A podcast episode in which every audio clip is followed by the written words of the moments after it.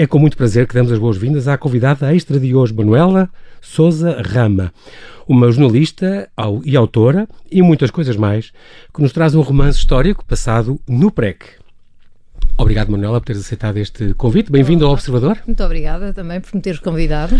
É um prazer falar contigo e vou começar com uma citação que gosto muito, que diz Enquanto a ficção tem de ser credível, a realidade raramente o é. Isso é uma frase da Isabel Allende, que eu gosto muitíssimo, porque acho que é verdadeiramente na batata. e é uma frase extraordinária, esta frase. A realidade tem que ser credível. A realidade raramente é credível, é, é incrível isto. E realmente a tua vida, para mim, é, é uma, uma prova uh, disso. Tu estás casada há 43 anos. Uh, sim. Que é um número extraordinário. É, sim, senhor. Tens um segredo de uma fortíssima amizade. É, verdade, é verdade. É, amizade, compreensão forma, uma forma de estar que nos permita desculpar coisas e juntar outras, ser desculpado e desculpar. É um equilíbrio eh, que às vezes é difícil, mas vale muito a pena.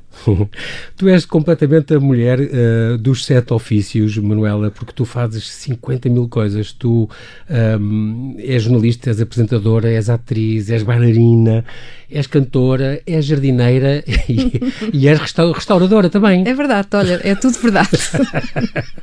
e estás cá por causa de um livro que tu escreveste, um romance histórico, mas já lá vamos. A culpa foi da Revolução, um romance vivido um, ehm, do, dos tempos vividos por uma família ligada à imprensa em pleno no PREC, portanto, depois da Revolução, um bocadinho antes e depois da Revolução uh, de Abril. Mas já lá vamos.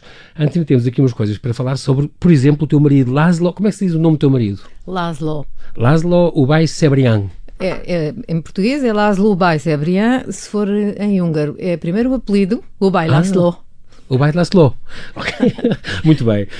Um, ele, por acaso, até está aqui, veio, veio fez-te companhia, não, não podia deixar uhum. de ser. É uma prova desta forte amizade, desta confiança é imensa que ele tem. E é muito engraçado porque ele vem de uma família aristocrata, húngara. Um, ele, concretamente, nasceu na Noruega, nasceu em Oslo, porque é, a, mãe, a mãe é norueguesa. Uhum e ele foi o antigo presidente da Walt Disney para a Península Ibérica. Chegou Não só ser... para a Península Ibérica, e para a Alemanha, e para a Áustria. foi por isso alturas... que tu fizeste o Clube dos Amigos Disney. Foi nessa altura que o conheceste? Quando não, apresentaste isso da RTP? Não, não, não, já o conheci muito antes disso. e na altura até não gostaste nada, o que é o curioso, não gostaste nada dele. Pois não, como é que sabes? Ouvi dizer isto não sei onde. Não, quando foi, não foi amor à primeira vista, nem pensaram. Não, Odiei o homem. Não, para a minha parte não. mas não foi à primeira, mas foi para aí à segunda no máximo. mas ele depois conheceu com certeza uma, uma mulher bonita com os olhos lindos como tu tens e pronto, ficou, Obrigada. a paixão começou a nascer daí, é, é possível. Um, ele, é, ele tem uma história incrível também, a história da vida dele e, e a própria vida dele dava um livro. Um, ele veio cá para Portugal com 5 anos, de, portanto, como, como refugiado, depois de, uhum. depois de ver o pai condenado à morte, é uma coisa incrível. A, a mãe dele ouviu na rádio, estamos em 1940 e tal, portanto, uhum. no fim da, da Segunda Guerra, Segunda Guerra já em regime comunista, não é? Que, que só há 30 anos é que acabou, um, lá, que um, ouviu na rádio a dizer que o, que o marido estava condenado à morte e, portanto, é conseguiu ainda fugir com ele, graças à diplomacia norueguesa. Não juntos, conseguiram ambos fugir, mas não juntos. Ele, ele uh, é neto de um compositor, de um famoso compositor, Jano. Jano? Jano, muito bem. Jano uh, Ubay também, uh, húngaro, que, que, aliás, que foi muito elogiado pelo Franz Liszt, por exemplo, uhum. e, que, e que dava um, um, os concertos num palácio em Budapeste, onde até Bela Bartók chegou a tocar. Na e, casa e, deles, exatamente, incrível. no Palácio Bay.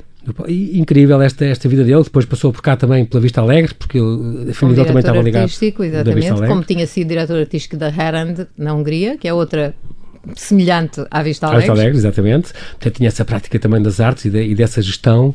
E depois ele também tem o. Ele está ali e está compenetrado a ver em direto o jogo da Lituânia-Portugal, de Portugal-Lituânia, e, e, porque ele próprio teve o sonho de ser jogador de futebol e chegou a jogar no jogou imenso. Ele fez parte do FC Zurique, jogou num campeonato ah. qualquer da Europa e continua a jogar, sabes? Ah, não sabia, não ah, sabia. Ah, sim, todos os sábados. Já septagenário, mas eh, enxuto Exatamente. e com muita vontade. Gosto muito. Os teus filhos têm os nomes estranhíssimos, além da Filipa, pronto, do primeiro casamento, mas depois é Katnika e Tchvan, como é que isso lê? Em médio.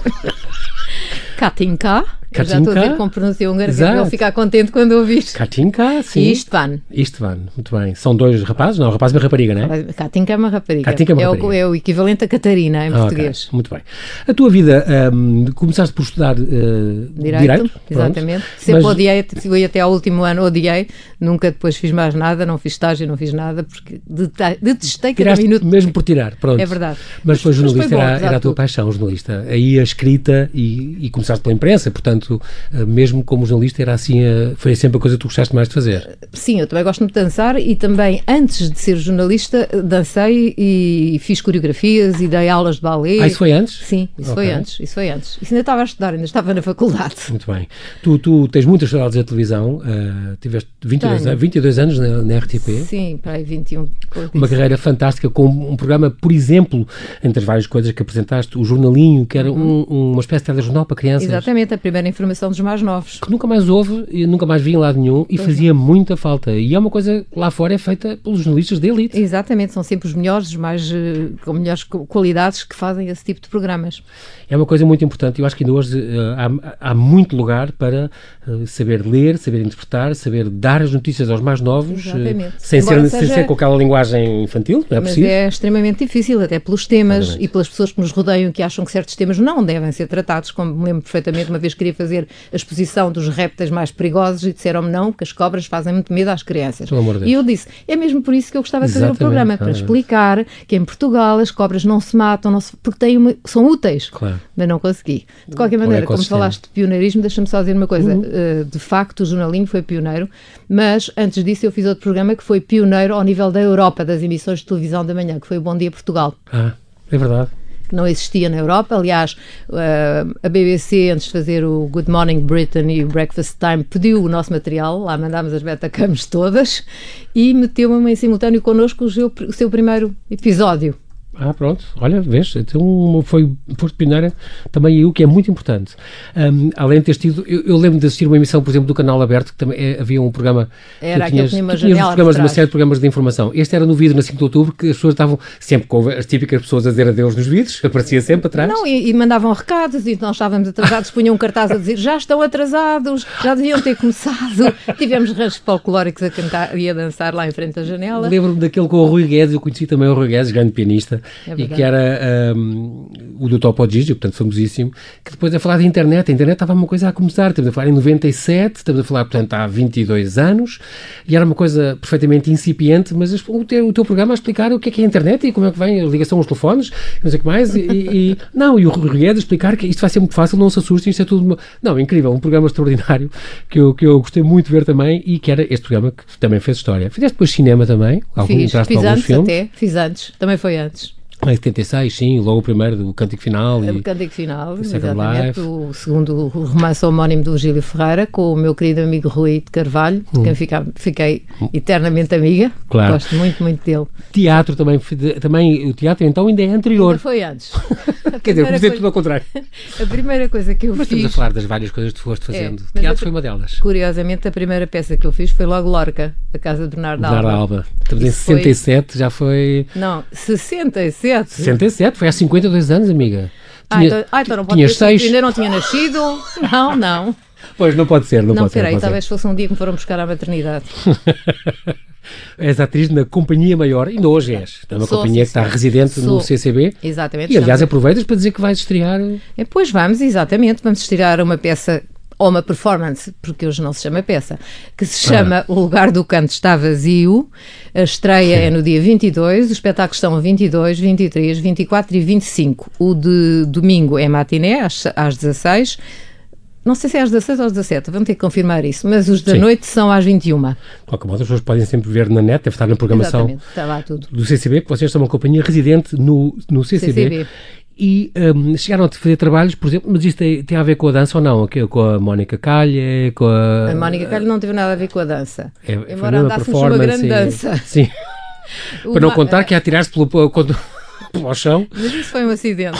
Fizemos com a Clara Andermato uma coisa Exatamente, basicamente grande de coreógrafa. Este também são pessoas ligadas à dança, que é o Vítor Roriz e a Sofia Dias, mas é mais um espetáculo de movimento, não pode chamar-se de dança. Também okay. tem texto, mas, mas não tanto. Uma espécie também de coisa de performance. E... Completamente, é só isso que se faz agora. Porque tu é, sim, porque tu és em dança, essa é uma das tuas, sem dúvida, uma das tuas paixões. Tens, conforme Gosto os dias, à segunda vais ao Mega Dance, depois tens dança jazz, fizeste sapateado. Faço fizeste... zumba e faço ballet clássico. Ainda ontem passado estive a dançar uma coisa de ballet clássico no Salão Preto e Prata do Casino de Estoril. Isto por causa daquele espetáculo solidário com... Exatamente, o Pinhal de Leiria. Exatamente. E aí, eh, na tua escola de bailado no clássico, de bailado clássico da Ana...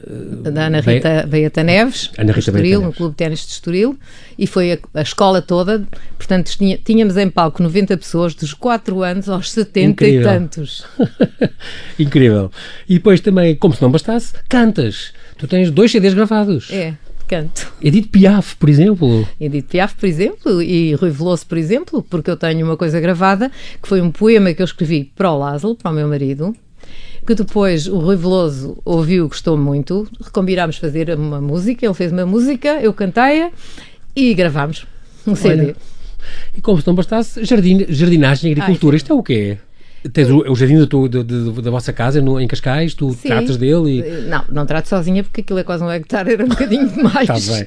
É, mas eu tenho, tenho jardim, tenho horta e pomar. Mesmo a sério, por isso é que é então- agricultura, não é só jardinagem. Exatamente. Mas, mas eh, e tu cozinhas com as coisas de, que tiras da tua horta? Sim, mais possível. Eu fruta nem como outra. Ah, que bom. Não gosto de outra.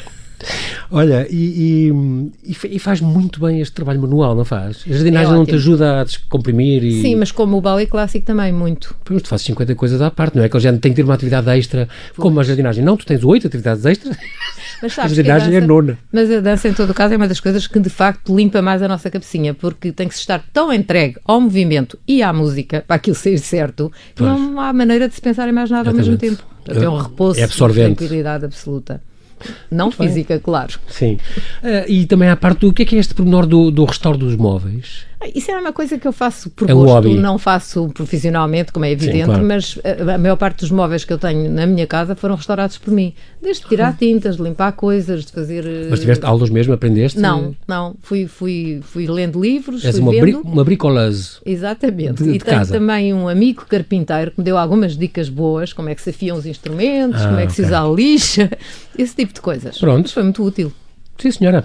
Uh, e finalmente, nós agora vamos já fazer um, um pequenino intervalo para, para, fazer uma síntese de notícias, mas uh, é preciso contar aqui que tu, há, há 10 anos, um bocadinho mais de 10 anos, apanhaste o susto da tua vida.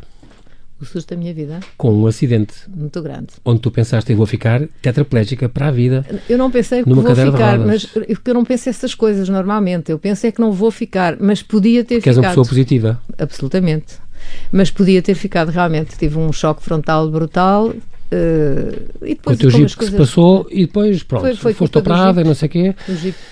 Foste operada e, e correu, graças a Deus, ainda hoje diz, eu agradeço a Deus todos os dias porque, e, e devias. Não tenho as dúvidas, e quando eu vejo uma pessoa numa cadeira de rodas, tenho uma noção da coisa completamente diferente do que tinha. Do e que, penso, exatamente. graças a Deus não estou ali. Não estou ali, não, é, não, não sou eu, é exatamente. É Nós continuamos aqui a conversa com a nossa convidada, Manuela de Souza Rama, uma mulher dos sete ofícios, que nos traz um romance histórico passado na Revolução dos Cravos e logo a seguir durante o PREC. Uh, não queria deixar passar esta oportunidade também, uh, Manuela, também para falares um bocadinho deste acidente que, que te marcou, marcou a tua vida, porque tiveste uma grande sorte ao mesmo tempo, dentro do azar do acidente, com tudo o que aconteceu, mas eu lembro-me que, aliás, tinhas uma, uma L1, a fratura lombar, a, a vértebra lombar esmagada. Mas tu sabes bem.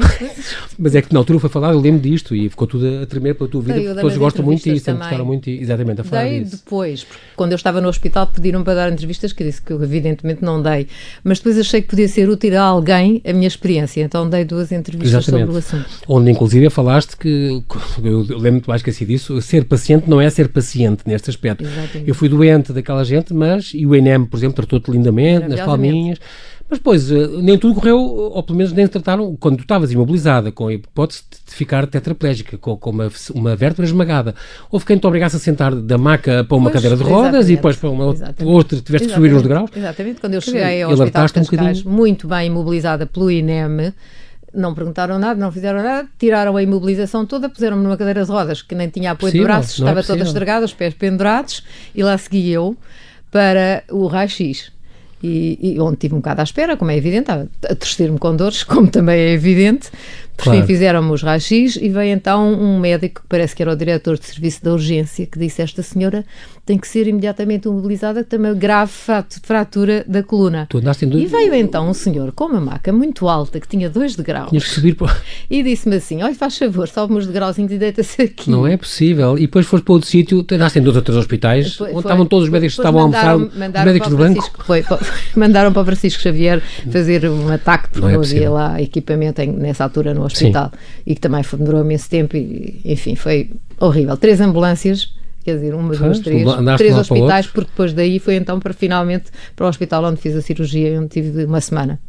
Pronto, na naquelas, contaste, chegaste a contar que tinhas ido a um sítio onde chegaste, os médicos de banco estavam todos a almoçar juntos, portanto não havia ah, ninguém. Sim. Isso foi no Francisco Xavier, por Como é que é possível uh, as, essas re, escalas que não funcionaram como eu deve ser? Eu penso que já não deve acontecer isso agora, mas não, também acho que não. Que já foi e quanto não seja, tu eh, alertaste na altura, falaste nisso e portanto isso foi um alerta que tu quiseste lançar e com, com muita razão uh, para, para, para as pessoas perceberem o que é que se passava. E, Exato, portanto, isso, e, isso e para poderem refilar e dizer que não querem isso e que, porque eu refilei e acabei por ter quem me ajudasse, apesar de haver poucos médicos disponíveis. Muito bem. Nós, entretanto, hum, estamos agora aqui sim a, a ver, estou com este teu livro. Uh, é um livro editado, portanto, pelo Clube do Autor, uhum. onde tu falas uh, exatamente desde tudo. No fundo, é um romance histórico e tu fazes sempre essa distinção. É convém fazer aqui uma distinção. Isto é um romance histórico. Portanto, um, e isso é importante para as Eu digo isso numa nota de autor, porque há a parte de romance, que é a ficção, como é evidente, e há a parte histórica, que é real, documentada, porque o livro, como visto, tem vários documentos na parte final, verdadeiros uhum. documentos. Pois tem, exatamente. E, em muitos casos, testemunhada. Um, tu, ah, este não é o primeiro livro que tu escreveste, tu tinhas feito primeiro uma coisa muito, é muito mais jurídica é sobre sexto. o divórcio, depois aquela, aquela documental sobre então, o Belo Antunes. Este é o meu sexto livro. O primeiro, de facto, teve, teve que ver com a minha formação jurídica. Chamava-se Divórcio da Concordata à Revolução.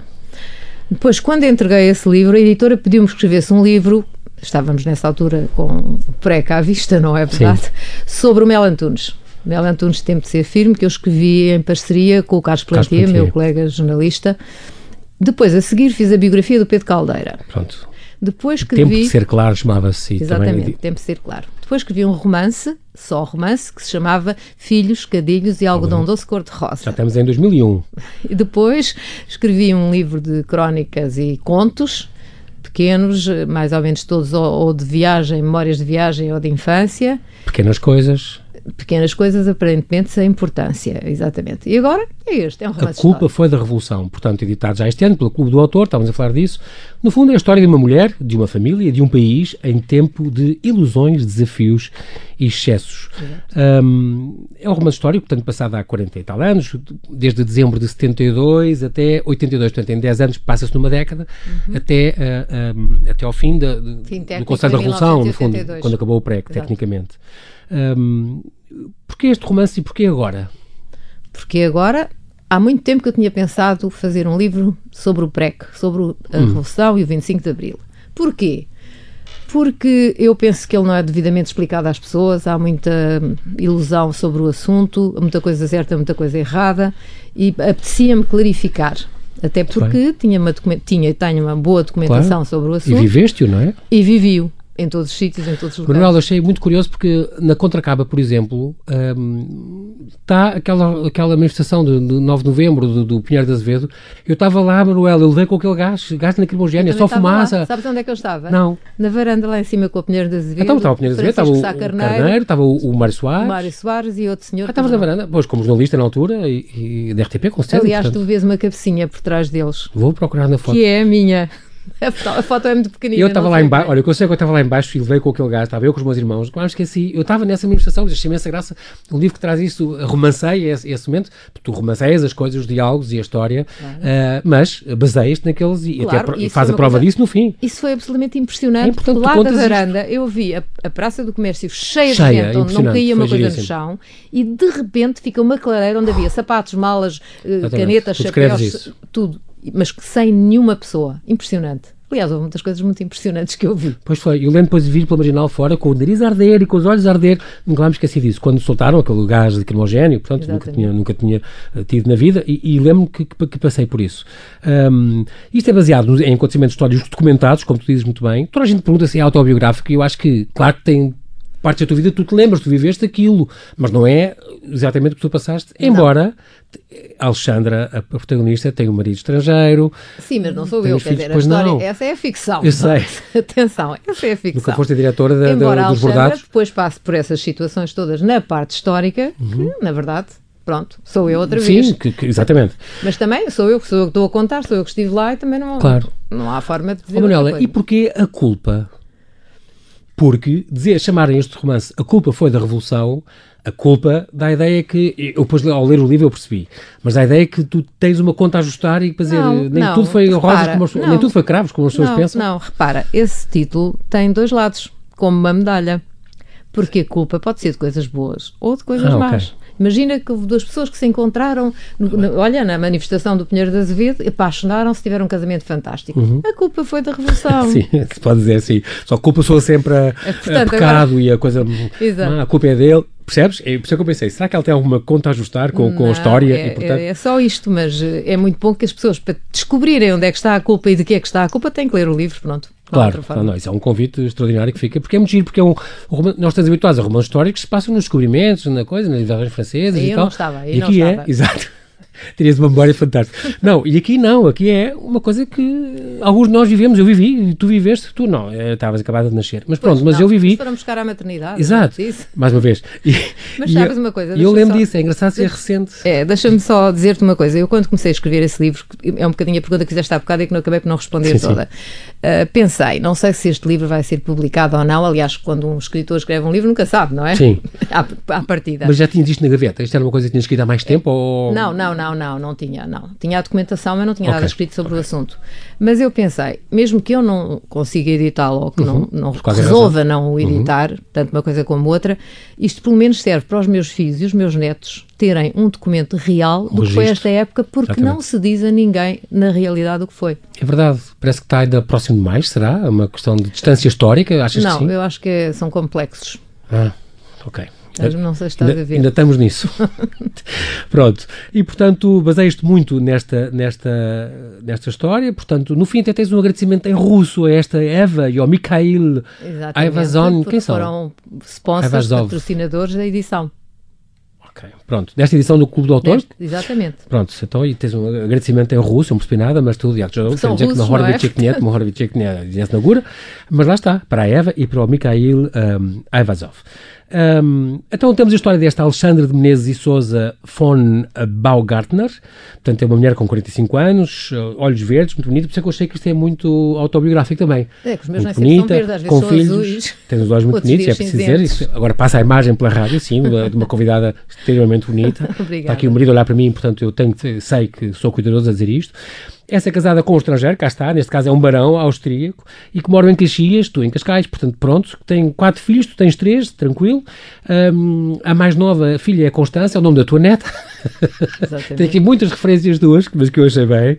Um, e que torna-se diretor desta revista Modas e Bordados, que era, pertencia a este... A este à Sociedade Nacional de Tipografia. Ah, é, exatamente, a este SNT. Aí os nomes são todos corretos, verdadeiros? Então, era o que tinha a Vida Mundial, era o que tinha o Jornal do Século, e o Século Ilustrado, a revista. Exatamente. E, portanto, porquê é que tu acompanhaste muito de perto isto? Porque tu tinhas escrito ou colaborado em alguma destas revistas? Ou faz parte não, do teu percurso não, profissional? Um, eu, eu, acho que contatei isso no livro, ou está muito parecido, pelo menos. Hum. Não, eu fui convidada eh, por um dos administradores, Francisco Braz de Oliveira, porque me conhecia, conhecia a minha escrita, e como estava à procura de uma diretora para a revista Modas e Verdades. Uhum achou que eu poderia ter essas funções. Uhum. E convidou-me, e lá fiz um período experimental e fiquei, e gostei muito, e foi assim que eu me fiz jornalista, porque como tu sabes, antigamente não havia escolas de jornalismo. Não, Fazíamos ali na tarimba, Exatamente. não era? Portanto, foi exatamente o meu na caso. Na escrita diária, sim. Mas correu bem, porque na verdade correu muito bem, mesmo a revista correu lindamente e aumentou a tiragem, foi fantástica.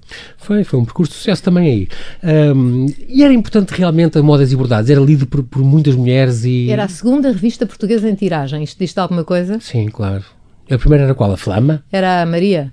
Ok, sim, está bem. Faz sentido. Era pequenina, cabia tá no bolso do avental. Exato, exato, exato.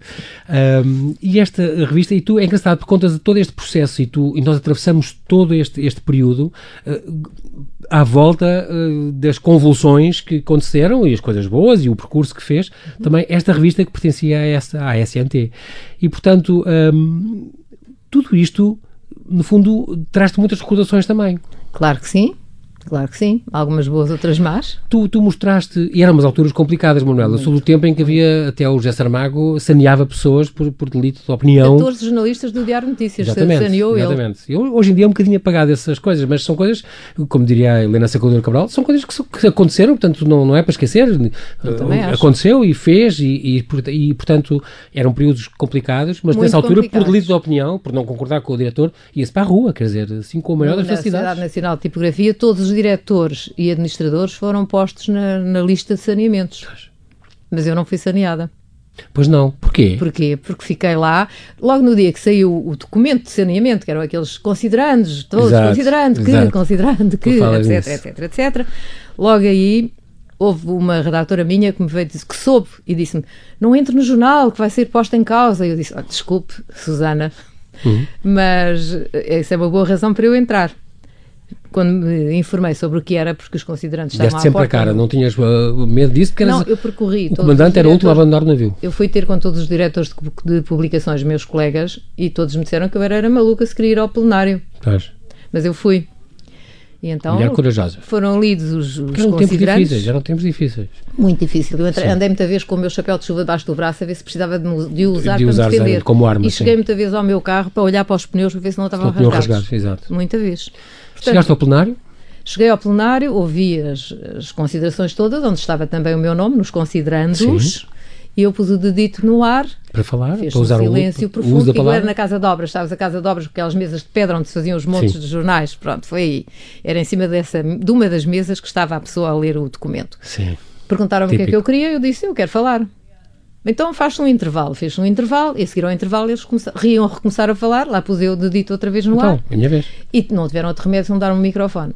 Eu li o documento todo e disse: Eu vou ler aqui uma coisa para vocês. Então, considerando que a situação económica da empresa, como sabem, não tem nada a ver com a situação económica da empresa, passei por todos os considerandos até chegar ao meu nome. Rebatendo-os. E depois disse: Como viram, eu não caibo em nenhum destes considerantes. Enganaram-se, erraram. Pronto, errar é humano. Mas não façam outra vez isto que eu ponho-lhes um processo por difamação. Levei-me a salva de palmas, foi assim que acabou a o plenário. Só que depois, como é Tiveste é evidente. Sorte tive sorte. Mais uma mas, vez. Mas depois uh, todo o processo de saneamento passou para cima de mim porque já não interessava mais nada se não sanear-me a mim. Pois. Eras uma persona não, pois, uma persona não grata. Não fui saneada, houve mais, houve mais plenários com fulanos a brandirem paus e tirarem braços de cadeiras e não sei quê, e no fim daquilo tudo a Comissão de Trabalhadores fez um... Ah, leram o meu dossiê de acusação, que levava o dossiê, levava duas horas a ler, eu exigi para responder, respondi, e no fim disso tudo, e não vale a pena estarmos a alongar, sim, porque não sim. temos tempo para isso, a Comissão de Trabalhadores deu-me uma folhinha com cinco pontinhos, dizendo que uh, a diretora de Modas e Bordados não era saneável, mas aconselhava-se que a revista fosse dirigida por uma figura de mulher que fizesse aquela revista para a mulher operária e trabalhadora. Ai, meu Deus. Sim, outros tempos. Portanto, eu não fui saneada, fiquei lá, não saí, recebi sempre o meu ordenado até ao fim. Fui N vezes à administração, que entretanto eram majores do PREC e não sei o que é que lá estavam. Eu ia lá todas as semanas e dizia: Já têm trabalho para mim? Diziam-me que não. E eu dizia: Ai, desculpe, senhor Coronel, das duas, uma, ou não leu o meu currículo ou não percebeu o que lá estava escrito, porque senão tinha, tinha a certeza que eu sou precisa desta casa e sou mesmo imprescindível. Disseste? Disse. E assim foi. pois, aquilo depois modificou-se tudo. Tu, tu olhas para isso hoje, para esse tempo, e, e, o que é que te vem à alma? Qual é a primeira sensação? Que, que bom ter vivido isto, ainda bem que passei, foi muito difícil, faria igual? Foi muito difícil, até porque eu tinha uma filha para criar e que estava em risco, como muita gente, de não ter ordenado, Sim. portanto isso é duro. Sim. Hoje em dia, visto como uma coisa correu bem, basicamente, consegui fazer Mas podia não correr, queria. o problema é esse, é que havia gente maluca também no meio disto tudo. Exatamente. E como, apesar de tudo, acho que fiz valer aquilo que eu achava, não considero que tenha sido mal. Pronto, foi uma experiência dolorosa, sim, difícil, sim, mas apesar de tudo há coisas que se constroem a partir disso. Claro. Tu já, tu já hum, antes, quando foi o 25 de Abril, já eras, já, já estavas no, nesse lugar? Eh, como... Já. E, portanto, qual é a ligação, porque também se fala nisso no teu livro, da censura à imprensa, o, o, o célebre lápis azul, o que é que a censura fazia na moda das liberdades? Não pois não, disso. mas é muito. Eu, lembro que as, as, as promoções e os press releases falam muito de uma mulher que regressa aos tempos da censura, uh, começa o livro ainda no, na censura do lápis azul. Da, mas o, qual era o, o papel da censura na, nas vossas revistas naquele tempo? Na minha, nenhum. Nenhum. Não chegaste Zero. nunca a cruzar com, com, com, com, nenhum censor Absolut, oficial? Absolutamente nada. No século assim, acredito que sim, é, é possível. Pois mas... isso aí não sei, mas, mas na minha revista, absolutamente nada. Onde é que era a vossa sede? Era na Rua do Século. Ah, pronto. No século, aquele edifício enorme, que não, não é um edifício, é uma aldeia. Exato, ali dentro, enorme, já cá embaixo no bairro alto. Aliás, antigamente viviam lá famílias dos trabalhadores, que ah. tinham uns apartamentozinhos e tudo, aquilo era, era uma, uma aldeia. É uma autêntica aldeia dentro da cidade. Exato. Viveste um país, e este romance fala disso, um país dividido, convulsionado, um palco de justiças e injustiças, algumas graves, como tu dizes, e também uh, assististe. Este, este eh, SNT, esta Sociedade Nacional de Tipografia, como já, como já dissemos, incluía, era dona do jornal O Século e destas revistas, a Vida Mundial, O Século Ilustrado, o Cinéfilo e a tal uh, Modas um, e Bordados. E é por isso que tu concentraste nesta Modas e Bordados, porque passou pela tua carreira, e a tua carreira passou por lá e, portanto, tinha tudo a ver com a tua formação. E, e, sobretudo, a minha carreira passou por lá e, sobretudo, a Revolução passou por lá, isso, diretamente. Exatamente. Tu, passaram como testemunharam de perto uh, todas estas convulsões que haviam naquela altura. Curiosamente, um, um, grupo de pessoas que me era extremamente ligada, que até que está, está, está escrito no livro, aliás, que não, não faziam nada, nem compravam nada sem me perguntar se eu achava bem, ou se era bonito, ou se não sei o quê, e de repente uh, dão uma volta inteira, fazem o pino e começam a falar com os pés.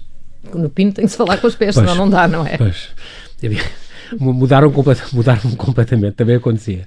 Um, das páginas de, deste livro, nós saltamos no fim para, para, estas páginas de jornais e estes recortes que tu, que tu guardas. És tu que guardas estes recortes, uhum, guardas carinhosamente todos estes. Alguns carinhosamente, alguns com uma raiva. Exatamente, exatamente. Mas tem graça porque tens tudo, desde coisa com páginas com cartoons, com, com, com imagens, com aquelas convulsões todas nesta altura, guardaste isto tudo. Sim. A grande manifestação, que, as grandes manifestações que iam havendo, como aquela que, de, de que já falámos, e passas como, por, este, por este período todo. Exatamente, como aquelas manifestações daquele núcleo de esquerda do século que era mínimo, mas como é sempre são mínimos, mas fazem muita coisa, Exatamente. que nos Muito impediam ativos. a entrada no século. Isso está escrito no livro, como está fotografado. Pessoas que não tinham nada a ver com o jornal, como está explicado, e até Sim. estão algumas mencionadas, uhum. todos ali a impedir a entrada dos trabalhadores. Desde que este livro saiu, que, eh, que foi agora, há pouco tempo, mas já ouviste algum, não digo ameaça, mas já ouviste pessoas a dizer, ah, não devia ter trazido isto para... Não, ainda não, mas também ainda não foi, o lançamento propriamente ainda não foi feito, não é? Ah, Quer dizer, também. o lançamento, Sim, aliás, oficial. vai ser na, no dia 26, no Corte Inglês, às seis e meia da tarde, que tenho muito gosto que apareças por lá. Vai, muito obrigado. Vais de colete de balas? Não, mas levo uma pistola até no bolso. é um livro extraordinário, portanto, que nos vai fazer viajar a estes tempos. Começa logo em 70 e 73 ou 72. É, apanha nesta esta altura da, da, da, da, maioria silenciosa, esta manifestação de apoio ao Spínola, que eu também me lembro muito bem de acontecer. Quando o hotel depois põe, põe em marcha o Copcom, quando ele distribui armas, um, quando prendem 300 pessoas, houve os, os saneamentos que houve, o verão quente, o Vasconcelos, uh, todos estes períodos, o Costa Gomes, uh, o, o, debate do Soares e do Cunhal na televisão, que, que, também assistimos e que também ficou histórico. Um, esta, esta, não, olha que não, doutor. Exatamente, tão bom. Uh, este Augusto Abelar, fala imensas pessoas importantes, a Natália Correia, que tinha aquele maravilhoso botequim ali na Graça, onde era um último reduto, como tu dizes, do, do, do, do pensamento livre. da Revolução, onde se cantava Incrível. tudo, desde o hino da mocidade portuguesa até outras coisas. E até abril de 76, a, a, nova Constituição, o país a começar a respirar, depois eh, passas por Marrocos, vens depois, eh, vem depois os governos de Mário Soares e, e Maria Luz Pintacil. É uma história extraordinária que convém recordar e que se recorda muito bem com este, com este teu livro e por isso fica já aqui este, este agradecimento, um, Manuela, a este livro, porque nos fez voltar atrás no tempo e isso é sempre bom. Obrigada pelo agradecimento. Neste, neste, agora neste momento, nós é que já não temos tempo para mais, já são seis minutos para as nove e vamos ter que nos despedir aqui. Um, Quero-te agradecer mais uma vez por teres aceitado este nosso uh, convite. Agradeço, João Paulo. Foi muito bom. A falares um bocadinho, relembrar a tua vida e relembrar os teus tempos também na RTP e tudo, foi, foi fantástico.